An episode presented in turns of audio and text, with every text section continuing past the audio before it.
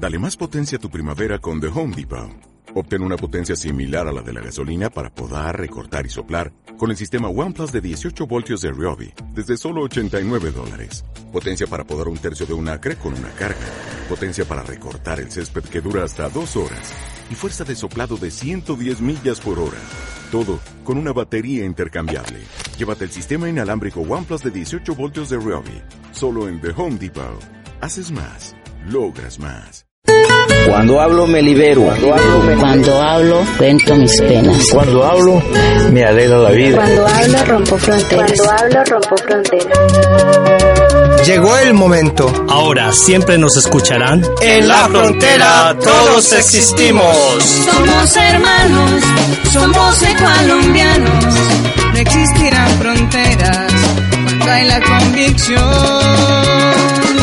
Tu voz en la frontera. De que somos hermanos. El espacio de quienes vivimos en la frontera ecualombiana. Un programa de la Red de Reporteros por la Paz con la participación de Radio Sucumbíos, miembro de la Red Corape, Radio Udenar, Red Cantoyaco y Grupo Comunicarte. Somos hermanos con las mismas ilusiones de vivir tiempos mejores. Tu voz, en la frontera, porque somos hermanos. Somos ecualombianos.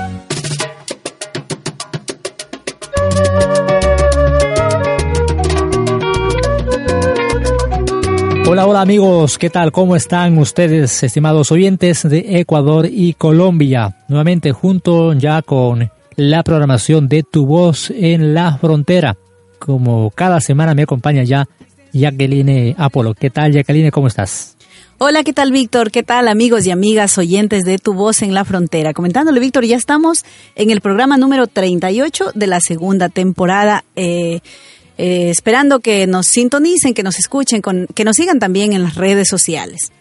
Por supuesto, el tiempo avanza, sigue su curso, el año está por terminar también, estamos octubre, próximos a cerrar octubre, se viene noviembre y estamos a las puertas de diciembre, pero tu voz en la frontera continúa firme semana a semana. Como siempre, nuestro agradecimiento a las más de 20 emisoras aliadas que retransmiten este tu programa favorito. Iniciamos entonces a continuación con los temas que hemos preparado para esta programación de hoy. Ecuador es un país de puertas abiertas y de generosidad. Tu voz en la frontera. La presión de las organizaciones femeninas rurales han contribuido a que la asignación de tierras a las mujeres del campo haya aumentado notablemente. Esta es la opinión de la socióloga Rocío Londoño del Centro Nacional de Memoria Histórica. Esto en el marco de su investigación sobre políticas y conflictos rurales que no solo son armados, sino también conflictos sociales como la distribución de tierras. Según la investigadora, en la Ley de Reforma Agraria de 1988 hay una innovación que se debe a la presión de las mujeres y es el reconocimiento de la asignación de tierras a la pareja. Antes ocurría, Jacqueline, que la asignación de tierras, eh, pues a nombre eh, del hombre, era una asignación supuestamente para la familia. Aquí se hace explícita la asignación a la pareja y a mujeres cabeza de hogar según la norma de aquel año. Los compañeros de la red de prensa de paz.org nos comparten la información. Estamos acercándonos a, a, ese momento histórico que es cuando firmemos la paz. A esa larga noche de dolor y de violencia, con la voluntad de todos los colombianos, se pueda transformar en un día sin ocaso para que la paz sea duradera. En tu voz en la frontera hay Ecos de Paz.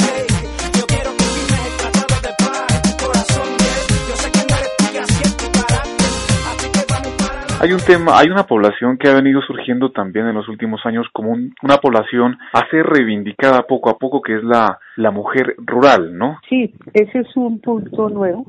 O nuevo no. Eh, tienen, ya llevan más de 40, 50 años. Eh, es una las organizaciones agrarias de mujeres son de las más dinámicas. Las mujeres son muy notables, la participación, el liderazgo de las mujeres es muy notable en las asociaciones de víctimas. Está ANUSIC, ¿no? la Asociación Nacional de Mujeres Campesinas e Indígenas y Negras, que es la organización nacional más importante que agrupa a muchos de los sectores organizados de, la, de las mujeres eh, rurales. Yo creo que las mujeres han jugado un protagonismo importante, nosotros encontramos datos interesantes indican que indican que la presión de las organizaciones femeninas rurales ha contribuido a que la asignación de tierras a las mujeres del campo haya aumentado notablemente la asignación de baldíos. O sea, si empezamos con unas bajísimas cifras de asignación de baldíos, con un desequilibrio tremendo entre hombres y mujeres en el acceso a la tierra, lo que encontramos es un aumento progresivo de las mujeres en lo que respecta al acceso a la tierra. Eh, inclusive, eh, en este momento no me acuerdo exactamente el número de la ley, pero la ley de reforma agraria de 1988 va a haber una innovación que se debe sobre todo a la presión de las mujeres y es el reconocimiento de la asignación de tierras a la pareja, sea unión libre, sea matrimonio, por lo civil o católico, lo que sea. Es decir, se reconoce el, el papel que tiene la mujer en las economías campesinas, cosa que no se había reconocido explícitamente antes. O sea, se daba, por supuesto, que la asignación de tierras en cabeza del hombre era una asignación para la familia. Aquí se hace explícita la asignación a la pareja y además la asignación a mujeres cabeza de hogar. Eh, acuérdese también, eh, perdón la redundancia, que en el acuerdo agrario las mujeres también tienen relación en lo que tiene que ver con la asignación de tierras, tanto de asignación de nuevas tierras como de restitución de tierras desposeídas o abandonadas.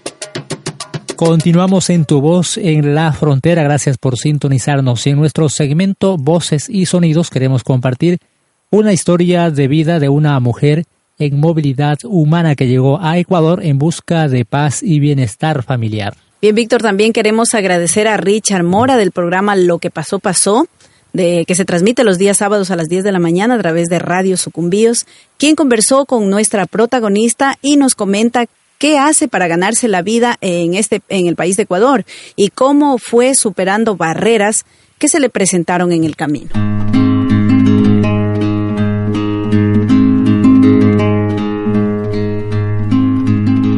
Dayana Roa es una joven migrante colombiana. Hace más de dos años valientemente tomó la decisión de salir de su país en búsqueda de mejores oportunidades en Ecuador. Yo llegué en noviembre del 2014 yo siempre en Colombia he vivido en varios lugares y a mí me gusta viajar, como todos lados consigo trabajo, o sea, hago consigo trabajo lo que sea, por eso no, por eso me vine para acá. Cuando llegó al lago Agrio, Dayana solo trajo consigo una maleta llena de sueños y muchas ganas de prosperar en la vida. A ver, yo cuando llegué acá no tenía papeles, yo no sé, yo llegué acá y pues no tenía ni, ni una cama siquiera, no tenía absolutamente, yo llegué acá a tirarme al suelo prácticamente. Con el paso de los días, Dayana no encontraba trabajo y la situación se tornaba algo difícil. En Colombia, ella se había profesionalizado como enfermera. Aunque al inicio en Lago intentó ejercer su profesión, la falta de documentos no le permitió hacerlo. A pesar de aquello, Dayana no se dejó vencer e ideó un emprendimiento propio me, acordé que mi abuelita me había enseñado a hacer empanadas y me puse a hacer empanadas y me puse a vender. En una casa donde yo vivía, había afuera había un bar y yo vendía ahí en ese bar y después fui trabajando al, terminal, por la mañana, por la tarde, me fui a vender al consejo, a varios lugares y con eso viví casi un año y medio así vendiendo empanadas por la calle. Sí, yo en, en Colombia pues soy estudiante de enfermería, pero pues acá, yo creo que eh, como a los seis meses de, comenzar a trabajar ya y eso, eh, con las empanadas, yo saqué los papeles. Saqué la visa Mercosur y eso tenía la idea de ponerme a trabajar de enfermera. Hice unos turnos así de reemplazo en, una, en la clínica del Cisne y que, pero la verdad pues que yo me ponía a mirar, yo comencé acá vendiendo empanadas y yo me hacía el día 50, 60 dólares para mí y yo me iba, y, o sea, yo me levantaba a las 7 de la mañana, hacía las empanadas, salía, las vendía en 3 horas y yo tenía mi plata. Y en cambio me iba yo a trabajar en, en la clínica y desde por la mañana hasta por la noche un turno se gana 15 dólares, no se gana más. Entonces yo decía, prefiero ponerme a vender empanadas que, que trabajar todo un día y además cumplir horarios y todas esas cosas.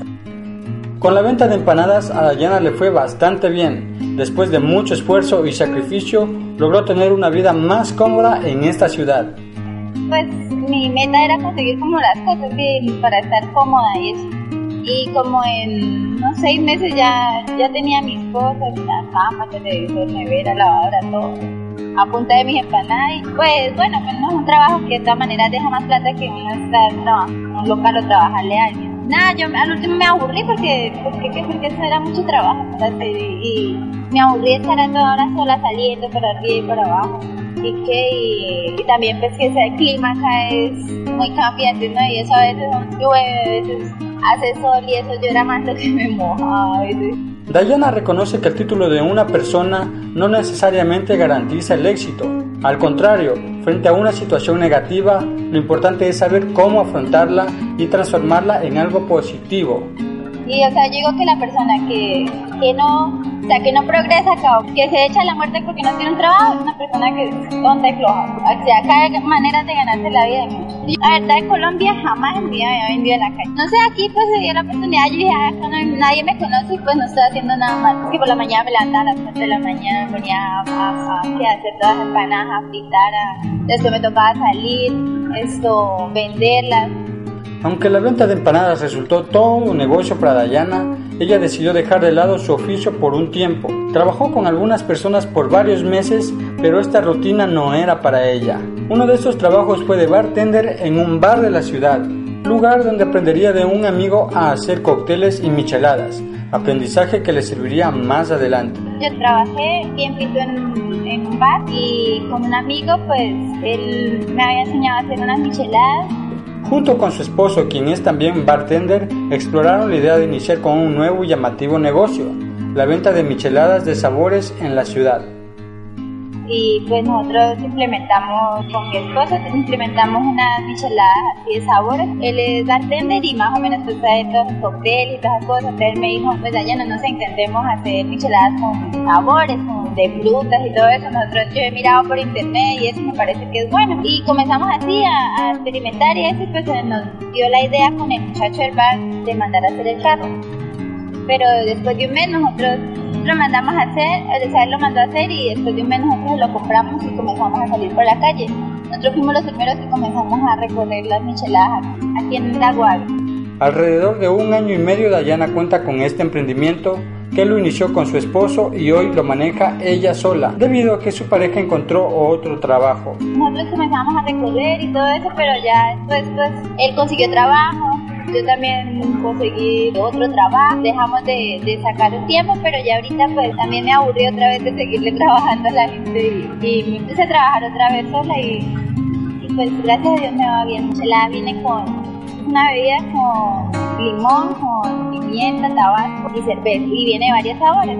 Nosotros la hacemos con maracuyá, con mango, con piña, con kiwi, con grosella china, con bastante frutas. Y pues yo como, yo no vendo así como venden en los bares que venden la michelada a 3 dólares o 4 dólares, no, yo acá le doy la facilidad a la gente de que compre michelada de 1, de 2 y de 3 dólares. A más de la venta de micheladas, Dayana junto a una amiga que trabaja cerca de ella en el parque recreativo Nueva Loja idearon un nuevo plan. Se dedican a la venta y preparación de comida. Dayana nos cuenta. Yo tengo todo el día libre, ¿no? Y yo dije, yo estaba pensando, no, a mí me gusta mucho trabajar. Y yo estaba pensando, pues todo el día lo tengo libre y eso. Y, y, pues la muchacha con la que yo trabajo, ella ella también es juiciosa y ella me dice, ay no, pues el trabajo donde yo estoy pues no es que me dé mucha plata y eso, pues yo quiero buscar otro ingreso. Yo le dije, pues si quieres pongámonos a hacer empanadas otra vez y eso, pues ya con ayuda a mí me parece mucho mejor, ¿no? Y me da menos pereza ponerme a hacer, ¿no? Y pues vamos por mitad, hacemos pues cosas variadas, ¿sí? No, no solo empanadas, no solo papas rellenas, no, eso. Y así para vender, vamos a meter mitad las dos y nos vamos a vender por toda la casa. Para ella todo radica en que no hay que quedarse de brazos cruzados, sino de idearse formas de salir adelante. Muy rica. Yo me levanto a las 6 de la mañana, ya como dejamos prácticamente las cosas adelantadas en la noche, me levanto, pues llega Jessica, nos ponemos a hacer lo que vayamos a hacer, si empanadas, o rellena o arroz con pollo, o eso la comida y de ahí pues empacamos, salimos, vendemos, después llegamos a la casa y llegamos por a las 11, después llegamos vamos a, que dejamos las cosas y nos vamos a comprar lo, de, lo del otro día. Compramos, eh, yo llego a la casa, ella se va para su casa porque pues, ella tiene sus hijos y tiene que ir a... Entonces yo llego a mi casa, me pongo a hacer almuerzo, adelanto lo que más pueda así de, cosas que haya que hacer para el otro día y arreglo mi casa, pongo a preparar los zumos de, de limón y eso para la michelada alisto mi carro y me vengo a trabajar y yo en el día me hago mucho más de lo que hace uno en un negocio. Y ahí nos hacemos la plata por la mañana y por la tarde. Dayana nos demuestra que ante las dificultades que se presentan en la vida, todos tenemos la fortaleza de enfrentarlas con pasión, valentía y gusto. Saludamos su iniciativa.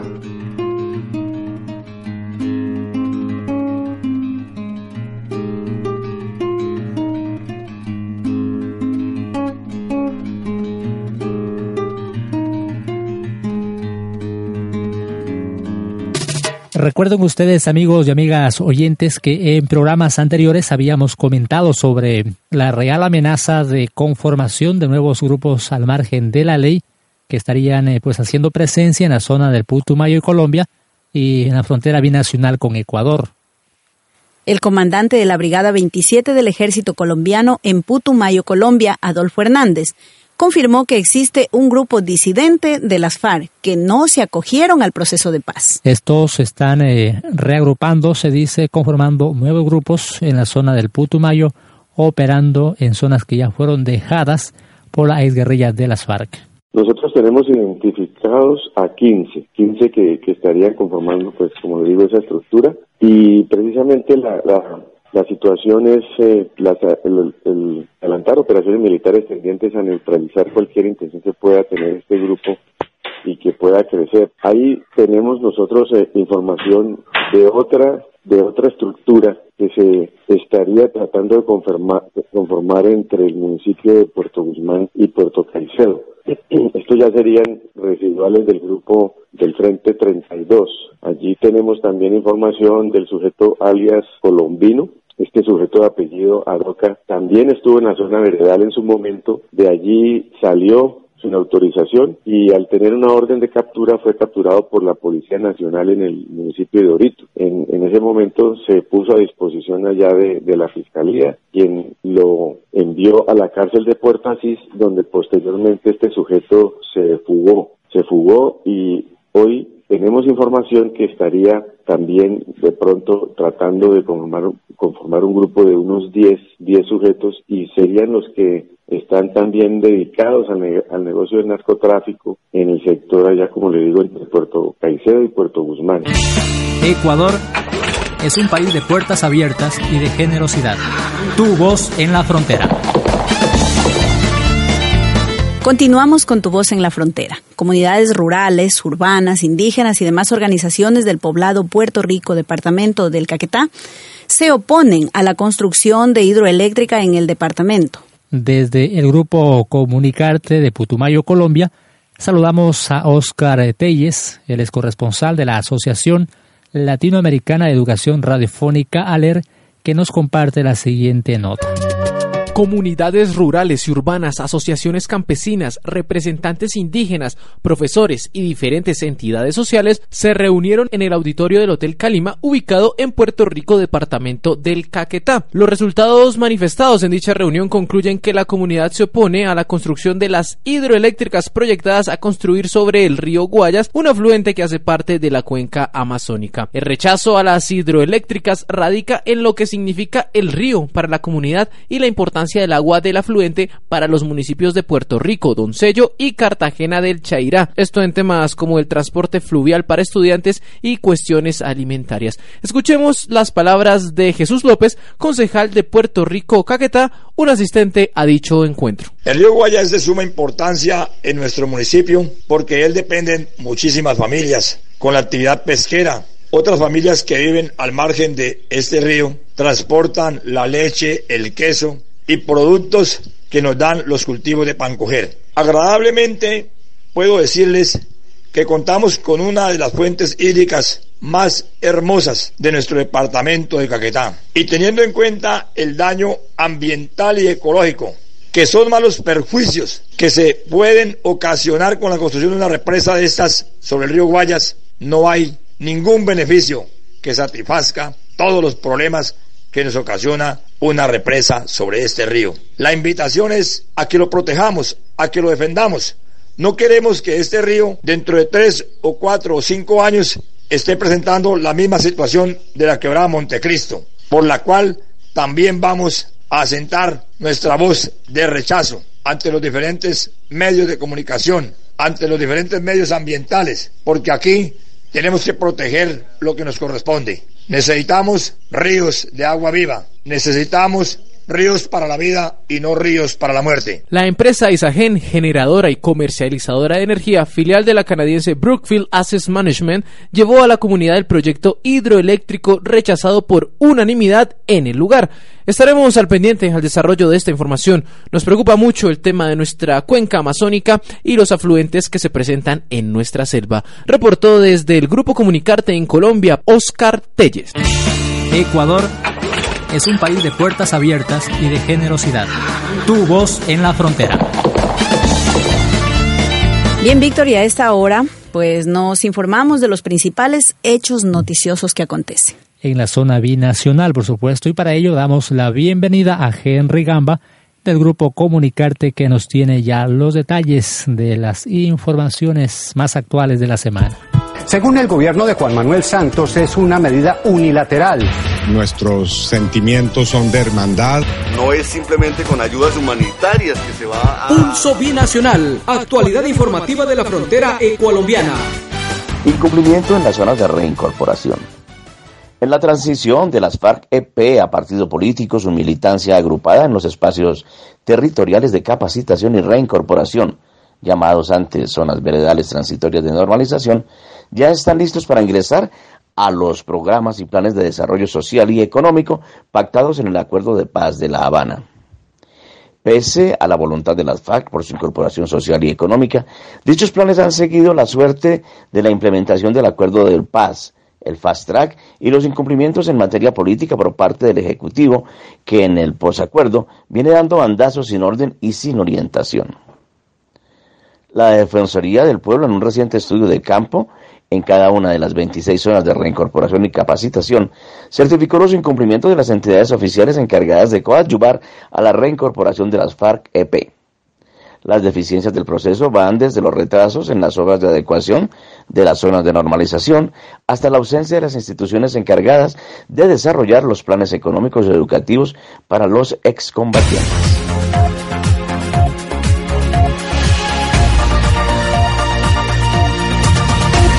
Liberada la hermana de Juan Camilo Restrepo, negociador con el ELN. Claudia Restrepo Jaramillo había sido secuestrada por delincuencia común. Restrepo es hermana del jefe negociador del gobierno en los diálogos de paz con el ELN, el exministro Juan Camilo Restrepo, que está en Medellín, donde se reunirá con autoridades locales. Estas autoridades informaron que Claudia Restrepo y Silvia Hatfield estaban en buen estado de salud y que ya la hermana del negociador del gobierno está con sus familiares. Desde Bogotá, Colombia, les habló Henry Gamba del grupo Comunicarte. Ecuador es un país de puertas abiertas y de generosidad. Tu voz en la frontera. Pues y como en cada programa en Tu Voz en la Frontera presentamos el comentario, la opinión, el punto de vista en la voz de nuestro compañero Ralph. Saludamos entonces a Ralph, quien nos tiene ya eh, el comentario del programa Tu Voz en la Frontera en esta nueva semana. Hola amigas y amigos de Tu Voz en la Frontera. Como siempre en esta emisora les saluda el colombiano de origen alemán Ralph. Todavía estamos muy consternados por la masacre que se produjo el 5 de octubre en Nariño. Ha habido varias misiones de investigación en la zona, específicamente en la región entre el río Mira y el río Mina, una zona de resguardo del pueblo Abá. Es una realidad que en esta zona se cultiva coca, sobre todo por falta de alternativas de supervivencia. El mismo pueblo Abá denunció este hecho frente a las autoridades. Pero también es verdad que en la zona existe una situación de abandono que realmente es preocupante. Solamente mencionamos un ejemplo, el resguardo Piedra Sellada. En este lugar solamente existen dos escuelas con un solo docente en cada una que solamente tienen un contrato y no un nombramiento, lo que provoca que durante el primer semestre de cada año las y los niños casi no tienen clase. Asimismo, existe un solo puesto de salud pero sin la atención de una enfermera. En casos graves, las personas enfermas tendrían que salir hasta la ciudad de Tumaco con caminos difíciles, pasando por dos ríos y una duración de más o menos dos horas. Lo que conduce que para estas personas enfermas es más fácil ser atendidas en el Ecuador. En esta región ha habido fuertes combates entre el ejército colombiano y las FARC, sobre todo en el año 2013. Con el proceso y el acuerdo final de paz, esta situación empezó a cambiar. Sin embargo, durante los últimos meses se inició una nueva oleada de afectaciones debido a la militarización de la región y la presencia de actores ilegales, de actores armados ilegales, de las llamadas disidencias de las FARC. En realidad, después de las cinco de la tarde, para la población existe la imposibilidad de salir de sus casas. Después de la masacre, tanto la Organización Nacional Indígena de Colombia, UNIC, como la Unidad Indígena del Pueblo ABA, UNIPA, hacen un llamado no solamente a las instituciones del Estado de Colombia para cumplir con su compromiso del acuerdo de paz y garantizar sus derechos humanos. También llaman a las organizaciones civiles a exigir al Estado de Colombia para que realice todas las acciones necesarias para garantizar y proteger los derechos de los pueblos indígenas en estas zonas de riesgo en Colombia. Nosotros, como tu voz en la frontera, apoyamos plenamente esta exigencia. Se han producido otras situaciones amenazantes en Colombia. En estos días, la banda criminal llamada Autodefensa Gaitanista publicó lo que ellos llaman un plan pistola contra la unidad patriótica, amenazando a muerte a diez de sus máximos líderes. Incluimos en nuestras expresiones de solidaridad a las personas afectadas por esta amenaza criminal. Pero no todo lo que pasa en Colombia en relación al proceso de paz es negativo. Así, en esta semana la Corte Constitucional ordenó soluciones definitivas a reclamaciones de ayudas humanitarias, pues la unidad de víctimas y restitución de tierras tiene una demora de meses en la atención a las víctimas del conflicto armado. Según esta decisión de la Corte Constitucional, la unidad de víctimas ahora tiene un mes para subsanar estas falencias Además, prohíbe negar la entrega de ayuda a personas que, por ejemplo, han sido víctimas diez años atrás. Tal vez lo más relevante para respaldar el proceso de paz ha sido la decisión de la Corte Constitucional de Colombia de avalar lo que se llama el blindaje legal del acuerdo de paz, pues señala que los próximos tres periodos presidenciales completos tienen que respetar los mandatos del acuerdo de paz como una disposición que esté acorde a la Constitución de Colombia. En este momento estamos en la espera que se tome la decisión para la integración de la Comisión para el esclarecimiento de la verdad, la convivencia y la no repetición.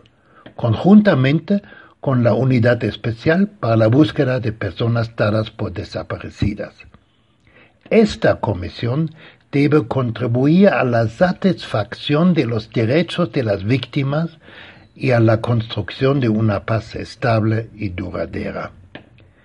Esperamos que su composición sea de carácter plural, que incluya a personas reconocidas en la defensa de los derechos de las víctimas pues masacres como la del 5 de octubre en Nariño ya no deben tener lugar en un país de paz como Colombia. En este sentido, hasta la próxima semana, su amigo y compañero Ralph. Y bueno, Yacalín, el tiempo se nos ha ido volando, como se dice en radio, el tiempo vuela y pues tenemos que despedirnos. Bueno, y cada día somos más que escuchamos el programa Tu Voz en la Frontera. Gracias, ecualombianos y ecualombianas. Agradecemos a, nuestro compañero Ral, que nos acompañó, también al compañero Richard Mora, que también nos ayudó en la investigación. Y, vamos a invitarlo para que nos siga acompañando en los siguientes segmentos con sus aportes importantes. Por supuesto que sí, acá en Ecuador pues tenemos la presencia de hermanos colombianos que residen acá y bueno, tienen mil formas de ganarse la vida a todos quienes aportaron en este programa, pues a los técnicos en sonido, a Wilmer, a Nazario, a los compañeros reporteros, corresponsales en Ecuador y Colombia, por aportarnos con sus notas periodísticas para hacer este su programa Tu Voz en la Frontera, el número 38 que estamos cerrando y nos preparamos para el siguiente programa. Así es, mis amigos, se me cuidan, se me portan bien. Hasta la próxima. Cuando hablo me libero. Cuando hablo, me Cuando hablo cuento mis penas. Cuando hablo me alegra la vida. Cuando hablo rompo fronteras. Cuando hablo rompo fronteras. Llegó el momento. Ahora siempre nos escucharán. En la frontera todos existimos. Somos hermanos, somos colombianos. No existirán fronteras cuando hay la convicción. Tu voz en la frontera. De que somos hermanos. El espacio de quienes vivimos en la frontera ecualombiana. Fue un programa de la Red de Reporteros por la Paz, con la participación de Radio Sucumbíos, miembro de la Red Corape, Radio Udenar, Red Cantoyaco y Grupo Comunicarte. Somos hermanos con las mismas ilusiones de vivir tiempos mejores. Tu voz, tu voz, tu voz. en la frontera, porque somos hermanos, somos ecualombianos.